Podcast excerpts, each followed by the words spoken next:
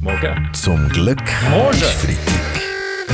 Der ganz normale Wahnsinn von der Woche mit dem Fabian Unterrecker und seiner Freitagsrunde. Diese Woche da sind verschiedene Webseiten von der Bundesverwaltung von Hackern angegriffen worden. Wir dürfen nicht gegenseitig hacken. Wir müssen uns viel mehr was streicheln. Ja, geht nur keine Angst, gell, Stefan Eicher. Wir haben alles im Griff, gell. Die wichtigsten Daten übermitteln wir immer noch per Fax und wenn das nicht mehr geht, tun wir ein paar von unseren Rekruten als Meldeläufer abdetachieren. Frau Viola Amherd, Mitte Woche sind dann auch Webseiten von ein paar Kantonsverwaltungen nicht mehr erreichbar gewesen. Da ist also wirklich gröberes Geschütz aufgefahren worden. Gut, die Weltwoche hat recherchiert und herausgefunden, dass jetzt tatsächlich der Russ kommt.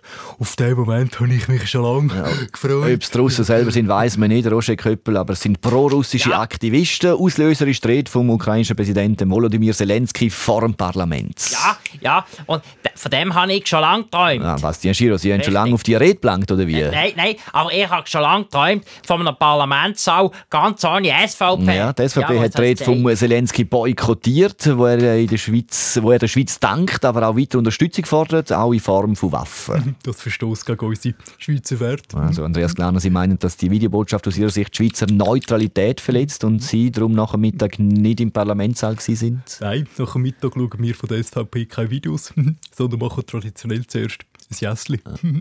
Gut, und abgesehen davon ist das nichts anderes als eine Videodiktatur. Ich hätte dieser Videoschaltung nur beigewohnt, wenn mir das Parlament auch erlaubt hätte, im Saal Weltwoche Daily auszustrahlen. Ein weiterer Kritikpunkt von der SVP, Herr Köppel, es sei nicht Sache vom Parlament, mit Regierungschefs zu diskutieren, für das gäbe es den Bundesrat. Ähm, Frau Karin Keller-Sutter? Gut, da gebe ich Ihnen recht, aber diese Taktik oder dieser Task fällt in das Außendepartement von Ignazio Cassis, aber dieser machte während Zelenskis Rede gerade noch sein Mittagsschläfchen. Die Woche da war der Mittwoch ganz in Violett, gewesen, nämlich wegen dem feministischen Streiktag. Mehrere hunderttausend Leute sind da auf der Straße. gewesen. Ja, geil, ich habe höhere Freude gehabt, geil. So viele starke Frauen, die könnten wir gut brauchen in der Armee. aber Das wirklich. verstehen wir, Frau Amherd. An dem Streiktag geht es aber um anders, um familienkompatiblere Arbeitszeiten und Nulltoleranz bei sexualisierter Gewalt. Nicht alle Forderungen sind von den Bürgerlichen mitgetragen worden, aber dass für gleiche Arbeit gleich viel soll gezahlt werden, sind wir uns glaube ich alle einig, oder? Skispringer Simon Amann?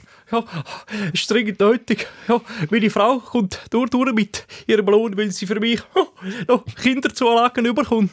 Diese Sache mit der Lohngleichheit ist jetzt schon ein bisschen zu lange pendent. Wenn sich das System dagegen sträubt, werde ich das nun als Finanzministerin selbst in die Hand nehmen. Ich werde die zu tiefen Löhne per sofort ausgleichen und zwar mit unseren Goldreserven. Gut, was Karin Keller-Sutter da vorschlägt, ist nichts anderes als eine Lohndiktatur. Gegen das brauchen wir ein Referendum, eine Initiative, äh, ein Mahnwach, ein Puck oder sogar das FBI. Ja, ja, äh, Herr Köppel, das FBI hat jetzt gerade anders der zu tun. Sie als Weltwochenchef sollten das doch auch wissen. Äh, Sie haben nämlich dafür gesorgt, dass der Donald Trump vor ein Bundesgericht muss, also das FBI, und das als erster Präsident überhaupt. Okay, I was the first one. Okay. America first, Donald Trump first. No one ever got there, only me. Mr. Trump, das ist I'm aber nichts. Gutes. Schließlich sind Sie Okay. angeklagt. It's a witch hunt, a disgusting witch hunt, a total disaster, and you know it, and that's the truth. It's really bad. Okay. Gut, also ich hoffe, dass der Donald Trump für eine Zeit kisten muss. Hoi, scharfe Worte von Ihnen, Hausi Lütenegger. Sie sind also auch der Meinung, dass der Donald Trump geheime Dokumente auf seinen Privatsitz in Mar-a-Lago mitgenommen hat. Weiss ich nicht. Aber wenn der Donald Trump für eine Weile weg muss, überlebe ich gerade seine Golfclub. Das ist wunderschön, das ist wunderschön. Der Donald Trump soll die Unterlagen sogar toll. im Bad versteckt haben. Das ist ja wahnsinnig, oder, Peach Weber? Ja gut, in der Schweiz würde das nie passieren. Oder unser Bundespräsident lagert keine Daten ja nicht auf dem WC, sondern beim Blick. Zum Glück ist Freitag mit dem Fabian Unterrecker. Alle Folgen auch online als Podcast auf srf3.ch.